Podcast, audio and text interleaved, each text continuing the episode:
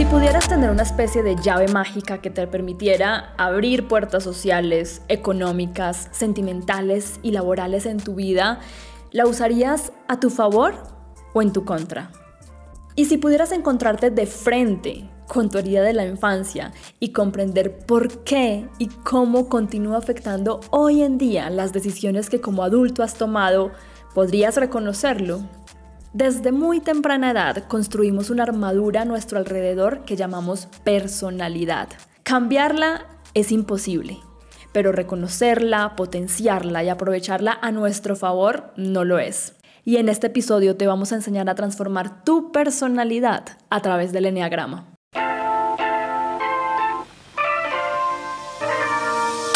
Bienvenidos a Sinceramente. Desde siempre he tenido curiosidad por entender cuándo y cómo nos convertimos en lo que somos, pero en búsqueda de respuestas trascendentales y definitivas es fácil perderse. Acá nos permitimos ser reales sin importar nuestros miedos.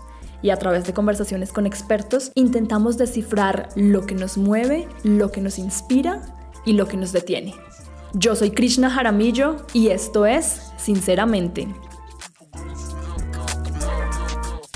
Bueno, como les dije en la introducción, hoy vamos a estar hablando sobre el enneagrama. Para algunos esta palabra es conocida, para otros quizá no tanto, pero hoy vamos a entender qué es.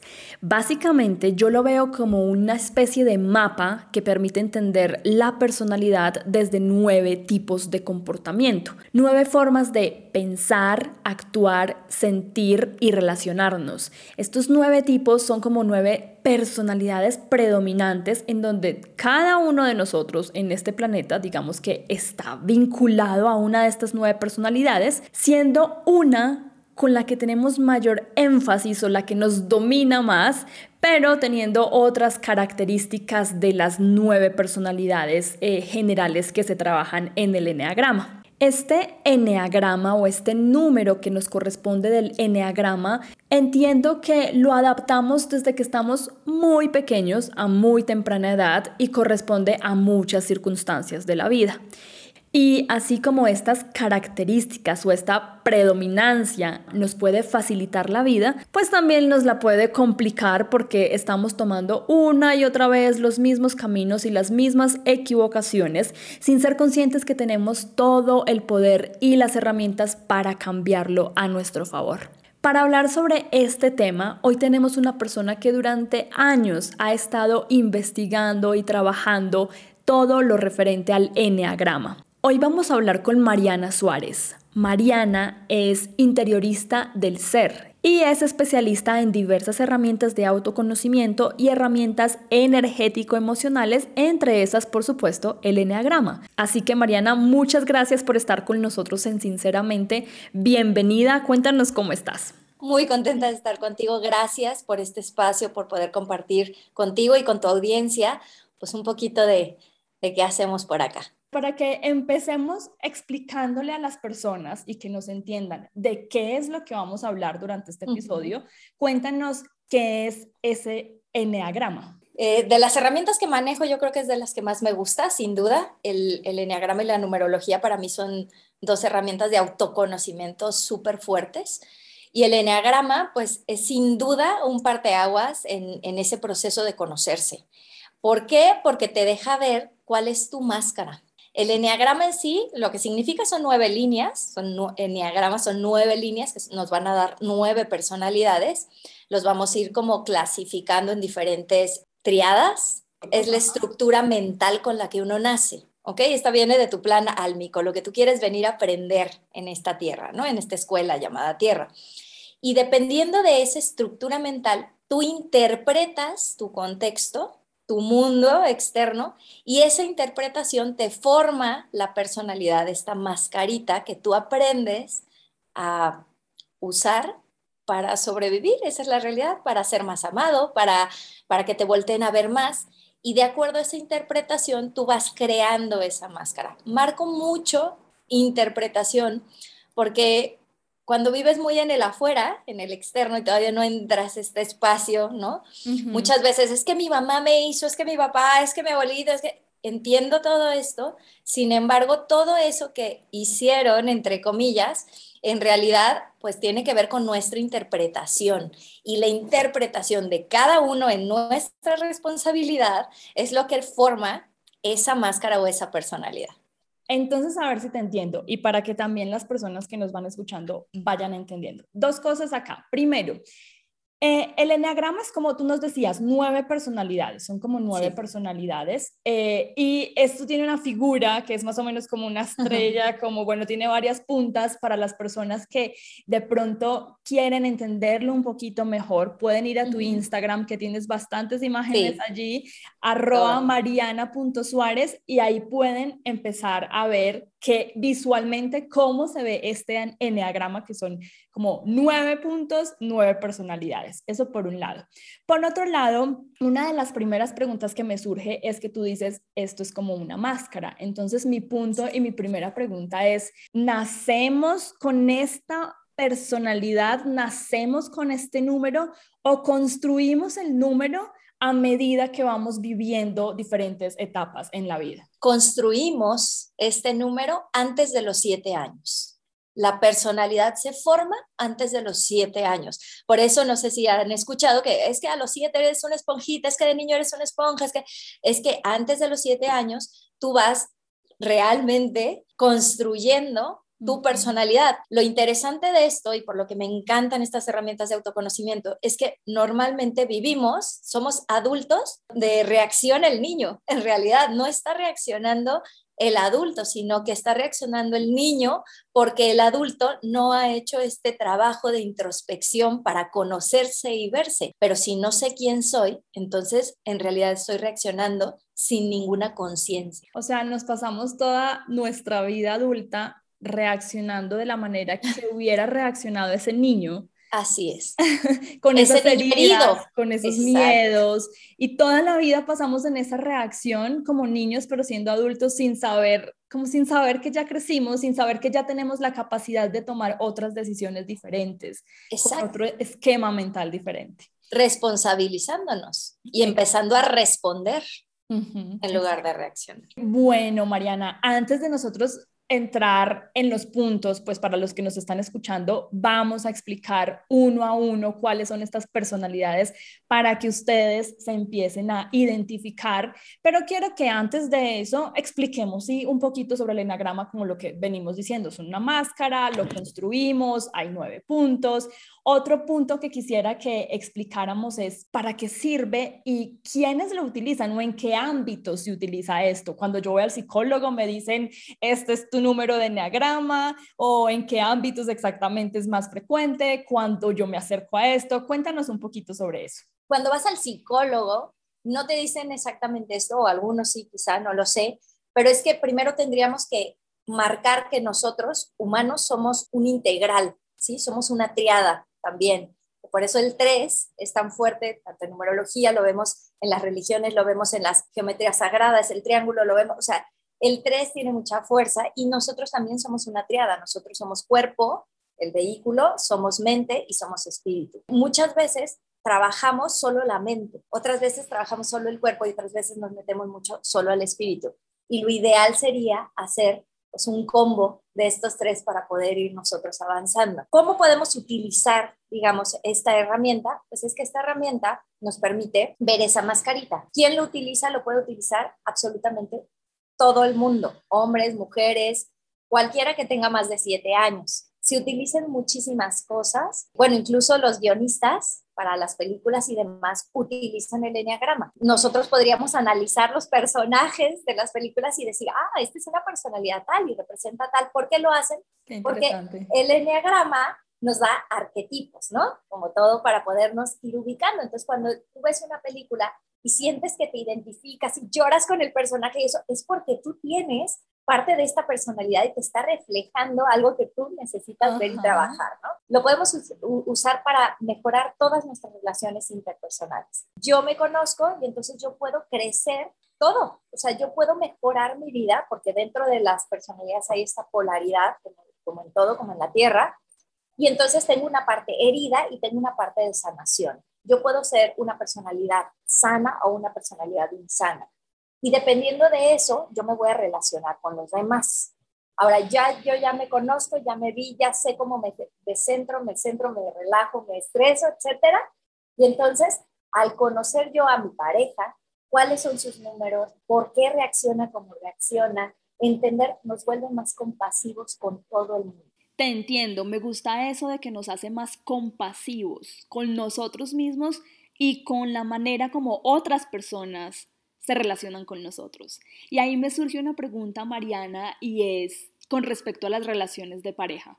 ¿Influye en algo mi número del enneagrama con respecto a que yo me sienta inclinada o atraída por determinados eneatipos debido exactamente a mi número de, de eneagrama? ¿Cómo lo ves tú? Me encanta la pregunta porque me lo hacen muchísimo, ¿no? digo, van a llegar con la persona, ¿qué neotipo eres para ver si salgo o no contigo? No, la verdad es que no, no influye. O sea, tú puedes en el eneatipo, eh, como te decía, tiene esta dualidad. Es decir, que todos los números se pueden relacionar con todos los números siempre que los números estén sanos. Okay. El problema es si están insanos. Y eh, sí hay, digamos, ciertas afinidades en el sentido de si yo estoy eh, sana y soy alguien a lo mejor muy estructurada, a mí un número eh, que no es estructurado en su parte no sana me va a desesperar muchísimo más que cualquier otro. Entiendo. Pero si ese mismo número estuviera en su parte sana, yo podría relacionarme sin problema. Esto eh, lo quiero marcar porque el enneagrama no es algo que te clasifique o que te encasille, es una herramienta para que te puedas ver y entenderte, entender a los otros y que te puedes relacionar con todos siempre que estés en la parte sana. Perfecto, entonces bueno, ya tenemos claro qué es el enagrama, cómo lo usamos, para qué nos sirve, en qué momento empezamos como a inclinarnos hacia nuestro número. Entiendo también que no es que tengamos un solo número, sino que tenemos un poquito de todos, pero uno que es más fuerte o es más predominante. Y hay algo también que son como las salas. Bueno, que si están más interesados en esto, con todo el gusto después de escuchar el podcast, vayan donde Mariana y ella les hace un análisis de su enneagrama. Pero para nosotros acá explicarles un poco cuáles son esos nueve puntos, cuáles son esas nuevas personalidades, pues entremos en materia con ello. Y quiero que hagamos como una especie de ejercicio, como para que sea fácil para quienes nos escuchan identificarse. Que nos vayas contando los números y nos cuentes fortaleza, debilidad y qué tienen por sanar, ¿sí? ¿Quiénes son? ¿Cuáles son sus características? Y luego resumimos así como en una frase estas, esos tres puntos. perfecto, me encanta. De hecho, sí, para la audiencia, igual hasta si lo quieren ir anotando como cuadrito, se los voy a ir creando como un cuadro. Entonces, primero vamos a dar el número, el arquetipo, es decir, la, como la característica de esa, de esa personalidad, cuál sería como su su pecado capital, cuál sería su herida, cuál sería la sanación y podemos incluso, si quieres, mencionar como en qué me centro y en qué me descentro para que ellos mismos vayan como hilando. Cuando hablas de centrar y descentrarse, ¿a qué, qué significa exactamente? Cuando me descentro es cuando estreso a mi personalidad. Y cuando me centro es cuando relajo a mi personalidad. Una personalidad descentrada es una personalidad insana, está en su, en su sombra. Una personalidad centrada está relajada, está en su, luz. luz. Ok.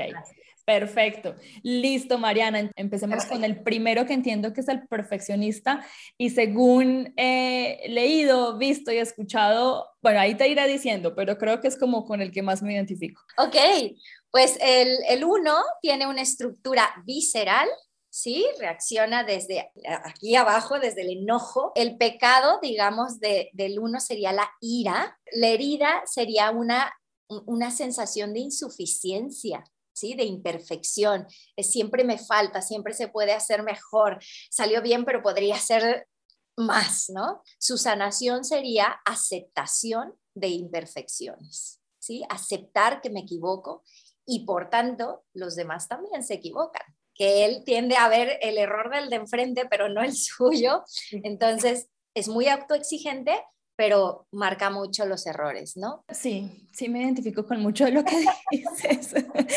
Este perfeccionista deja de hacer cosas por miedo a que no sean perfectas. El uno no es tan dejar de hacer cosas, esto yo lo pensaría más en un seis, por ejemplo, dejar de hacer cosas por miedo. El uno, al contrario, de hecho el uno es un poquito más como eh, el que alza la voz, el que, de hecho, un periodista puede ser un uno. Claro, ¿no? O sea, se va con, con, la profesión arquetípica, ¿no? De, de, este uno, porque el uno es como lo que yo digo es la palabra correcta, ¿no? O sea, yo, yo, yo sé por dónde y muchas veces marca el que el otro no lo sepa hacer tan bien. Y la herida que nos contabas, esa herida que tiene por sanar es insuficiencia. Insuficiencia. Imperfección, ¿sí? O sea, yo siento que no soy suficiente nunca para alguien. Es decir, que de niños probablemente eran personas, o sea, niños que se les decía mucho, ah, lo hiciste bien, pero te faltó esto. Pero podría ser eso, ah, estuvo bien tu nuevo, pero te faltó el cuadro de honor. Entonces era como, uff, nunca soy suficiente y es que no soy perfecto.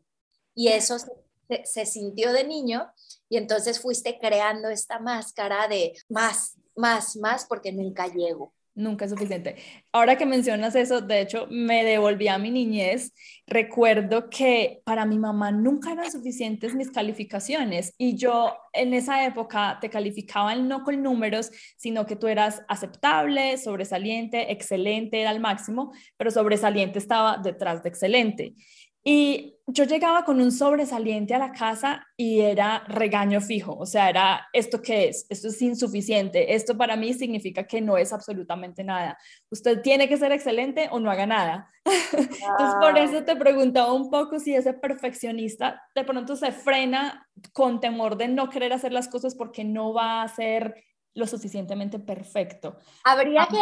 que, que, revisar bien si no traes un poco de, o sea, o, más bien el, este 6, el 6 también tiene una mamá o un papá muy, muy exigente en donde eh, ahí nunca se llega a una aprobación, no es tanto de, sí, o sea, es como nunca te apruebo y entonces eh, voy generando esta personalidad de, miedo. Aquí la clave para ti sería eh, identificar si es miedo lo que hay ahí atrás o es más bien enojo. Perfecto, perfecto. Listo. Vamos entonces con el 2, que es el ayudador, y entiendo que este hace parte de la triada emocional. Así es. Él tiene una estructura mental emocional y básicamente el 2 eh, se le llama el, el servicial o el ayudador porque él tiene una baja autoestima. Él necesita que se le ame. Su pecado es la soberbia, pero ¿por qué la soberbia? Porque él da mucho, entrega mucho, pero esperando ocultamente recibir. muchas veces el dos no lo sabe, ¿ok? Aquí para los dos que nos estén escuchando, e, e, es como una onda oculta. Entonces yo voy, me pongo, te entrego, te cuido, me, me sacrifico, pero ocultamente estoy esperando que tú me des lo mismo que yo quiero, lo mismo que yo te di a la hora que yo quiera. Peligroso. Y eso es muy, muy complejo, porque entonces cuando la persona de enfrente no le da lo que él cree que le debe de dar en el momento que le debe de dar, explotan. Ellos siempre se sienten solos, siempre se sienten como traicionados, siempre sienten como que no se les da lo justo. Ellos buscan estar siempre con alguien porque no pueden estar solos, les cuesta mucho trabajo. La herida de ellos es no sentirse dignos de ser amados. Y por lo tanto, su sanación consiste en amarse a sí mismos y priorizarse, porque ellos se olvidan de ellos para darle al otro pensando que así lo van a amar. Y no es así. Primero se tienen que amar a ellos mismos y después qué lindo, ¿no? Un dos sano es precioso porque ayuda, da, está atento, es empático, es cariñoso, pero necesita estar en él, si no se abandona de él y luego entonces reclama, canta las cosas, es que yo hice por ti, tú no me diste. Y su fortaleza, cuando tú dices, pues que sería cuando está en esta parte de la luz, ¿cuál sería esa fortaleza del dos? Eh, precisamente eso, ser tremendamente empático porque el 2 es sumamente empático y cariñoso y dador, un 2 siempre va a estar contigo, un 2 va a ver por ti. Ok, empatía, perfecto. Bueno, vámonos con el 3 que entiendo es el triunfador también emocional. Tanto 2, 3 y 4 son emocionales, ¿verdad? Emocionales, estructura mental emocional. El que busca, él busca reconocimiento. El 3 busca estar en, en la cámara, ser el foco, ser el punto de atención. Ellos van a tener un tema muy de del visual, cómo me visto, cómo me proyecto hacia afuera, cómo me ven los demás. Entonces aquí hay pues muchos temas de marca de ropa, cómo me visto, con la moda, cosas de estas, ¿no?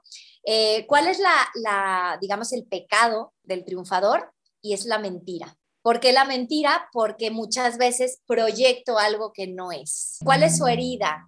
Su herida es que no se siente valioso. Él siente que necesita hacer muchas cosas para que se le reconozca su valor. Entonces él tiene que trabajar en validarse a sí mismo. Su sanación está en sentirse valioso por su ser y no por su hacer. Y esto si lo llevamos a la infancia, era un niño que tenía qué, qué clase de falencias entonces en su hogar. Pues lo que pasa es que ahí no se le reconocía, o sea, él necesitaba que lo voltearan a ver para sentirse amado, entonces hacía muchas cosas, es el niño que iba y hacía y se ponía y, y se aventaba del, del, árbol y, o sea, hacía muchas cosas para llamar la atención. Para llamar la atención y que lo vieran y luego le aplaudían todo eso que hacía. Entonces él tomó nota y dijo, ah, cuando yo hago mucho, hago mucho ruido, soy muy popular, la gente me ve y me ama. Ajá. Y esa mentira que tú dices que lo entiendo que es como su debilidad, que son mentirosos, son personas, no sé, tú dime, muy como adaptativas a otras personalidades, es decir, si yo sé que a ti te encanta hablar sobre espiritualidad, entonces yo me pongo la máscara de la espiritualidad y soy la que más conoce sobre el tema, o si de repente estoy con una persona que le encanta estar de fiesta y salir y tomar, entonces yo también me transformo, tienen como esas facetas de personalidad. Sí, son como camaleónicos y ellos en efecto van a, van a buscar siempre quedar bien con el de enfrente. Entonces, si, si tú eres de espiritualidad, pues yo quedo bien y te digo que yo sé todo. Si tú eres de deportes, ah, pues yo te digo que yo soy el máximo, el, especialista en fútbol. El, sí, o sea, claro, porque es esa mentira, a eso, a eso me refiero con la mentira, no, no sé, no quiero que se confunda con que son personas mentirosas, sino que entran en, máscaras de mentira de cómo se proyectan para que entren y sean aceptados y digan, wow, es increíble convivir contigo. Ok, entonces los tres, el triunfador necesita reconocer su valor, necesita entender que puede ser aceptado por lo que es y que no tiene que ponerse estas múltiples máscaras que le ayudan a ser aceptado, con las que cree que va a pertenecer a algún grupo o que va a ganar el respeto de determinada comunidad, persona, lo que sea. Y entiendo también que estas máscaras, de hecho, este esquema mental que tienen, les ayuda a lograr cosas, les ayuda a conseguir lo que sea que se propongan. Eso es entonces un poco la, el resumen del 3. Perfecto, vámonos con el 4, el artista. El 4, también emocional, de hecho yo diría el más emocional de los emocionales. Él por pecado tiene la envidia. Es alguien que no se acepta a sí mismo, no es auténtico, tiene un complejo de inferioridad. ¿Ok? Esa es su herida, vamos a decir. Entonces, cuando yo no me siento bien, cuando tengo un complejo de inferioridad, cuando me siento chiquito, yo me empiezo a comparar con los demás mucho. Por eso es la envidia su, su pecado. Siempre ven al otro que tiene algo que ellos no tienen. Ellos tienden a dramatizar, a exagerar las emociones muy fuerte. Es una personalidad que exagera o sea, pueden estar tristes y están profundamente tristes, y pueden estar alegres y están profundamente alegres. Son complejos, o sea, para los, los de afuera, es una personalidad de repente muy compleja por esta dramatización que el otro no entiende. ¿Cuál es la parte linda? ¿Cuál sería la fortaleza de ellos? Que ellos, al sentir tanto, son tremendamente eh, artísticos y pueden expresar las emociones a través de hacer las cosas tremendamente bien en el sentido de de la expresión emocional. Entiendo. ¿Y qué, qué le pasó a este niño o a esta niña Cuatro. A ellos no se les tomaba mucho en cuenta de niños. Probablemente tuvo papás, mamás que estaban muy ocupados. Probablemente nació un hermano con necesidades más fuertes que él, alguna enfermedad, alguna situación, y entonces no se le veía. ¿Qué pasó? Que ellos entendieron que cuando hacían un berrinche, cuando gritaban, cuando hacían algo extremo, entonces se le ponía atención. Ok,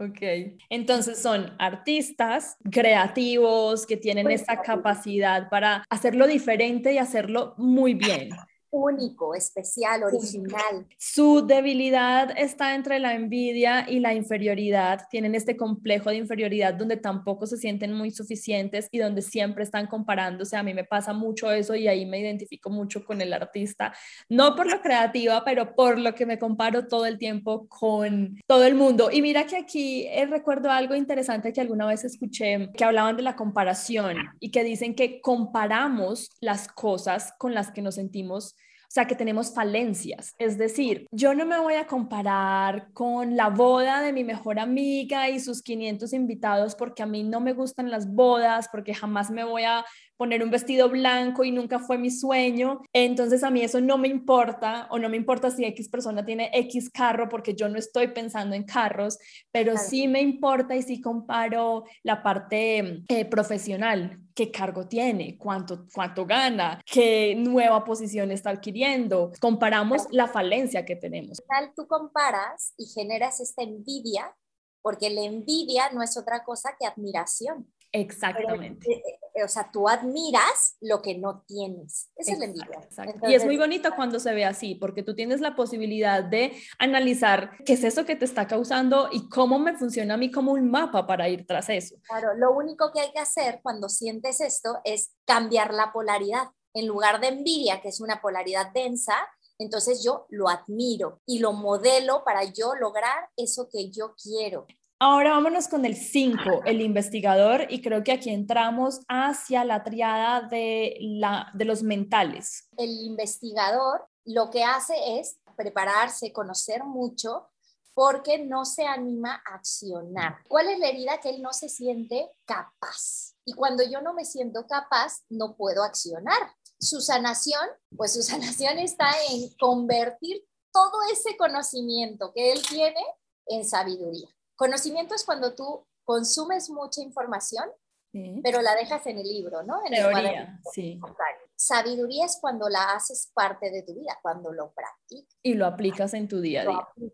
Exacto. Es que me llegan personas a la cabeza cada vez que tú mencionas a alguien, que tú mencionas un número, me llegan y me llegan personas.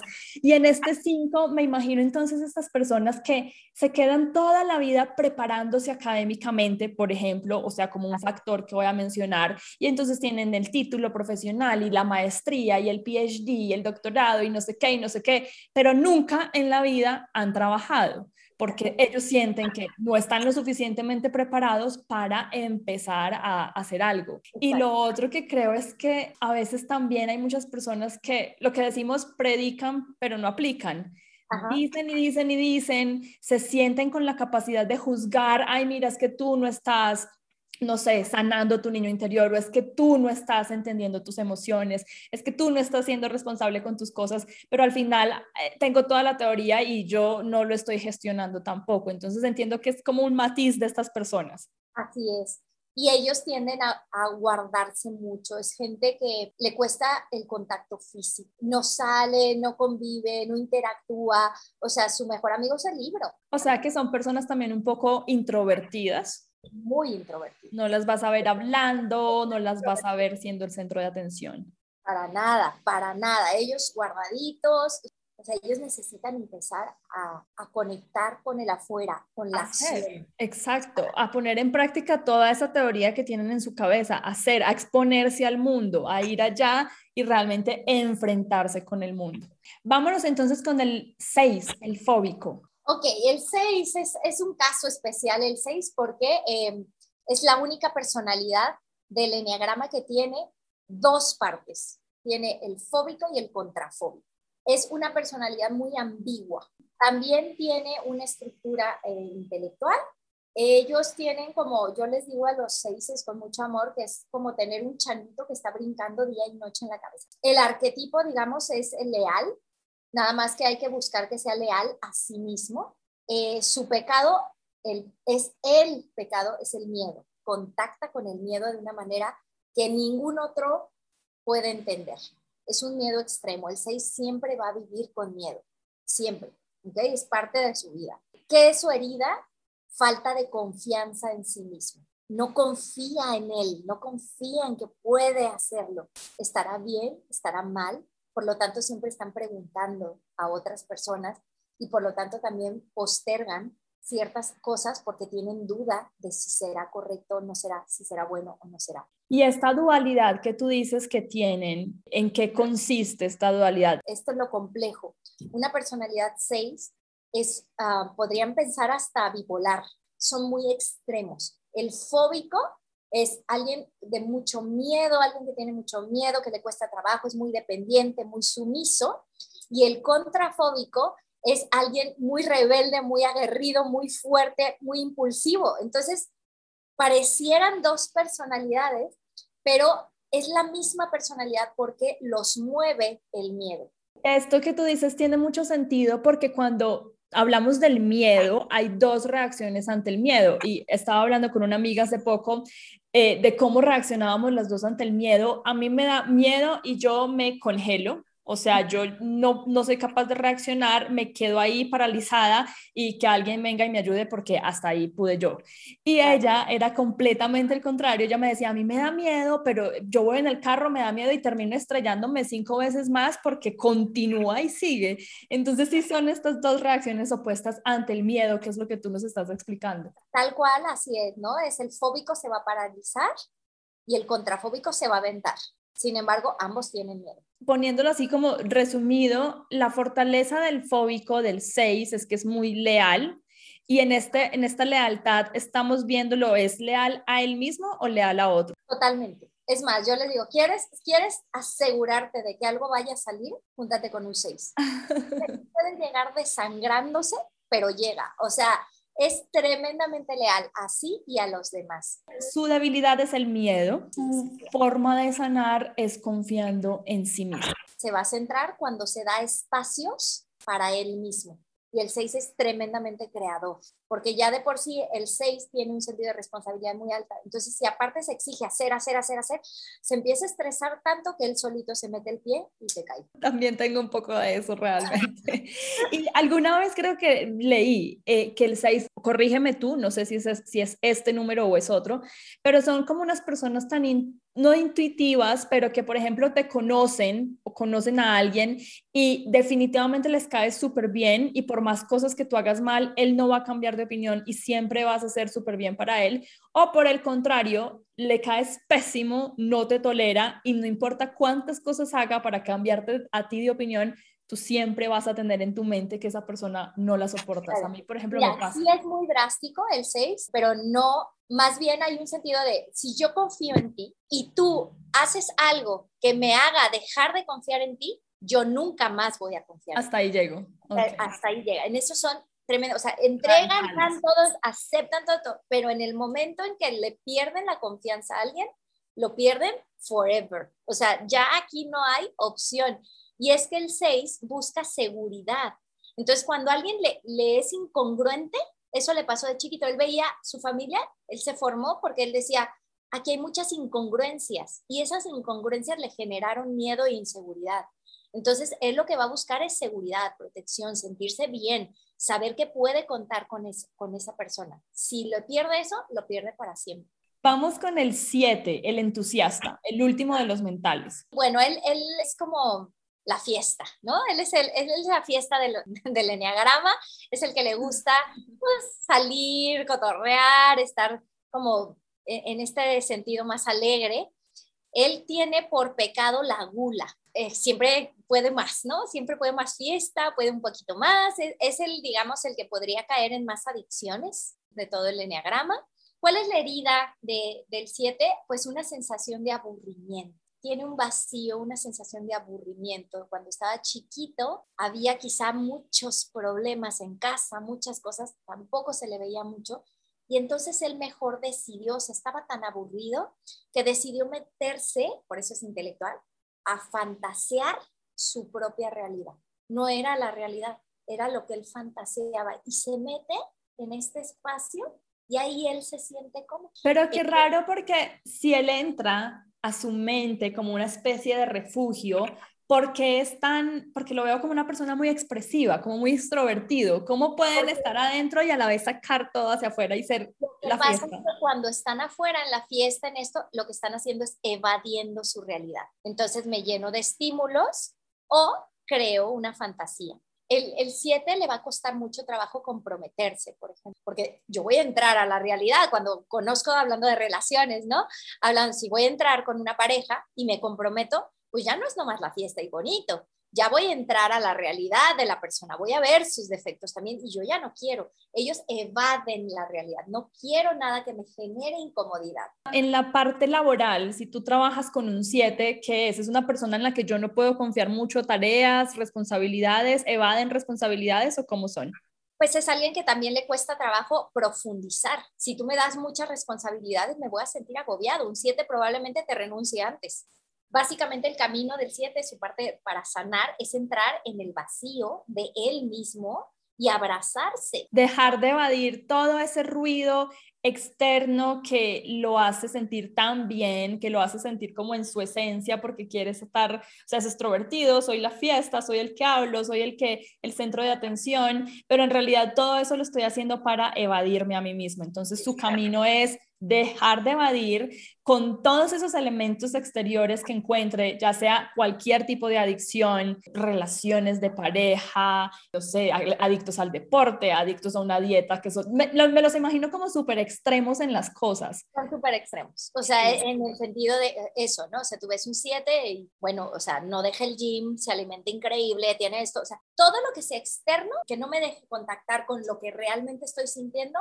va a funcionar para un 7. ¿Cuál sería su fortaleza entonces? Tienen chispa, tienen ángel. Son magnéticos, son esa persona que tú quieres hablarle a él, estar en la fiesta con él, ser amigo de él. Solo que han de tener también sus espacios de contactarse a sí mismos y entonces tienen una personalidad muy agradable. Listo, vámonos entonces con el 8, que es el líder, y aquí volvemos a los viscerales. Es, digamos, pues el más explosivo, el más agresivo del enneagrama. ¿Cuál es el pecado? Eh, pues es la lujuria. Un 8 tiene una seguridad extrema en él mismo. No necesita de nadie. Yo, yo puedo hacer todo y lo hacen bien además. Son súper accionadores. O sea, son parecidos al uno en el sentido que el uno busca la perfección pero no cree que es suficiente lo que hace, siempre está viendo el puntico negro en todas partes y el 8 simplemente dice, yo lo hago espectacular, o sea, nadie lo va a hacer mejor que yo, conmigo tienen. El 8 no necesita preguntar nada porque él sabe, más bien al 8 le preguntan todos los demás. Súper accionador, súper fuerte, súper, pues bueno, la verdad es que tiene esta, esta fuerza, digamos, es tremendamente territorial, protector. Entonces, pues quien está con él, padrísimo. ¿Cuál es el tema entonces del 8? Que él no demuestra su vulnerabilidad, porque de niño fue muy herido y decidió que nunca más se le iba a herir.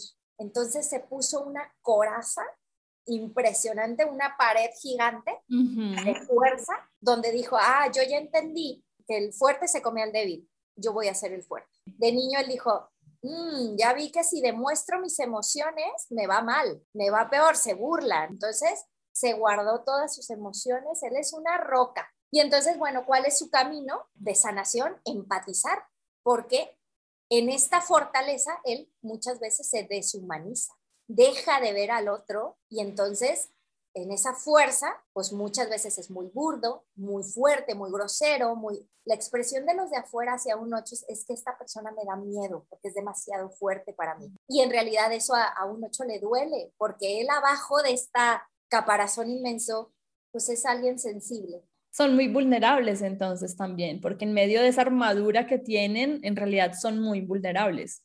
Exacto, son vulnerables, pero decidieron que no lo iban a hacer. Entonces eso los lleva a enfrentarse y hacer las cosas y, y echan para adelante y lo hacen muy bien. Y para finalizar, nos vamos con el 9, también el visceral, que es el pacificador. Este es muy interesante porque Mucha gente le extraña que sea un visceral, cuando estamos hablando de alguien súper lentón, ¿no? O sea, pacífico. Pero ellos lo que pasa es que están en esta triada porque ellos son como una olla express. Van guardándose, guardándose y acumulando y acumulando frustraciones hasta que truena la olla y truena con fuerza. Por eso es de los viscerales. El pecado que ellos tienen es la pereza.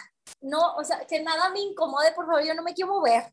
No, me quiero mover en, en, ningún sentido, no físico, no emocional, no mental. No se sienten bienvenidos, están infravalorados. A lo mejor incluso de vientre, ¿no? O sea, a lo mejor no los esperaban, ¿sí? O sea, fue una sorpresa, estoy embarazada. Entonces ellos se sienten no bienvenidos en ese contexto, ¿no?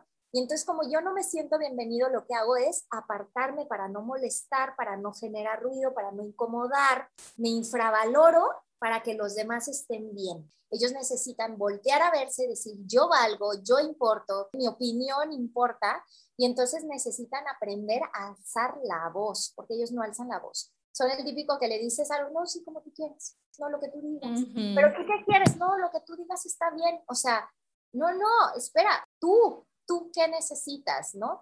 Y como se lo guardan, entonces se lo va acumulando, acumulando, hasta que llega un punto en donde explota y entonces ya sale esta ira acumulada. O sea, evitan el conflicto y la confrontación a toda costa. Claro, y es entonces también una duda constante de qué hago, no hago, porque no quiero moverme, ¿no? El camino para ellos es accionar en el sentido como el triunfador, ¿no? Se van al 13, métele, ve, y haz las cosas y entonces empiezan a conectar con ellos y al estar en un ambiente que, que, los saca de su zona cómoda, ellos empiezan a validarse a sí mismos y alzar la voz. Y entonces se vuelve una personalidad muy agradable porque son muy tranquilos, muy, sí, o sea, muy pacifistas, buscando siempre estar en armonía, pero comunicándose quiénes son. O sea, entiendo que el pacificador es una persona como muy consciente también de la necesidad del otro de cómo te estás sintiendo tú. No quiero incomodarte, no quiero agredirte, quiero que tú estés en armonía cuando estás al lado mío y voy a hacer todo lo posible para que nuestra interacción sea lo más calmada. Al revés del 8, el 9 es tremendamente empático. ¿Y tú crees que este pacificador es de estas personas que de pronto le dan muchas vueltas a determinada situación? No, más bien, o sea, sí piensan en todo eso, pero a ellos los que les, les genera es pereza. O sea, es, ah, me voy a tener que mover, me voy a tener que cambiar de carro, voy a tener que hacer eso, ay, mejor no lo hago. Esta parte que yo te digo, conozco muchas personas que, de hecho me incluyo allí, que se queda uno pensando en las cosas, todas las opciones, los escenarios, qué pasa si hago esto y qué pasa si hago lo otro. ¿Ese cuál de los eneatipos es? El que se queda pensando 25 mil cosas, o sea, y que pudo haber sido mejor una que otra, es el 6. Ah, ok, o sea que sí, soy 6. Todo el tiempo piensa y además en los dos polos. Y entonces muchas veces no hace nada, porque se queda tan ahí, tan ahí, tan ahí, tan ahí, que no hace nada. Entonces, ¡yay! Ya, haz algo. Y lo hace y luego dice, uff, lo pude haber hecho mejor. Mira, es que es completamente lo que me pasó a mí. esa descripción. Y un ejemplo muy claro es este podcast, este proyecto, sinceramente, porque yo llevaba dos años pensando en hacerlo, pero pensaba tanto en todas las posibilidades y casi siempre en el peor escenario que no, no lo hacía, porque decía, jamás va a ser lo suficientemente perfecto para yo validarlo y para yo decir, me siento orgullosa de esto que estoy haciendo. Un día simplemente tuve que decir, lo voy a empezar a hacer. Si le gusta a la gente, maravilloso. Si no, no me importa. Esto no es para los demás, esto es un proceso para mí y lo voy a hacer por mí, no por nadie más. Te escucho a mi experiencia te veo muy seis. Habría que, confirmarlo con el test y si me permites, que no se te olvide la frase que, yo les doy a los seis siempre y es con miedo, sin miedo, pero así. Pero esto me lleva a una última pregunta. ¿Tú puedes cambiar tu número? Qué buena pregunta para, para cerrar esto. La personalidad no la podemos cambiar. Es como pensar que queremos cambiar el pasado. Lo que podemos hacer es resignificarlo entendernos, abrazarnos.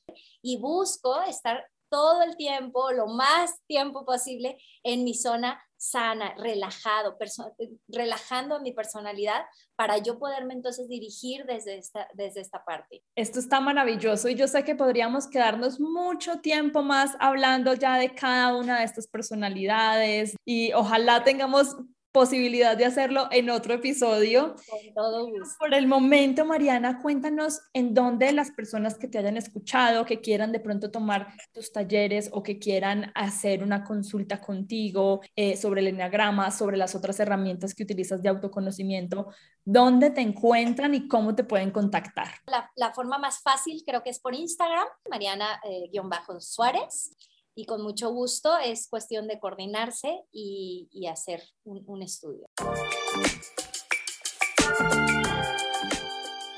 Si llegaron hasta acá, muchas gracias. Me alegra que les haya gustado el tema tanto como a mí. Espero que hayan tenido las herramientas suficientes para empezar a conocerse un poquito más a ustedes mismos y empezar a aprovecharlo a su favor.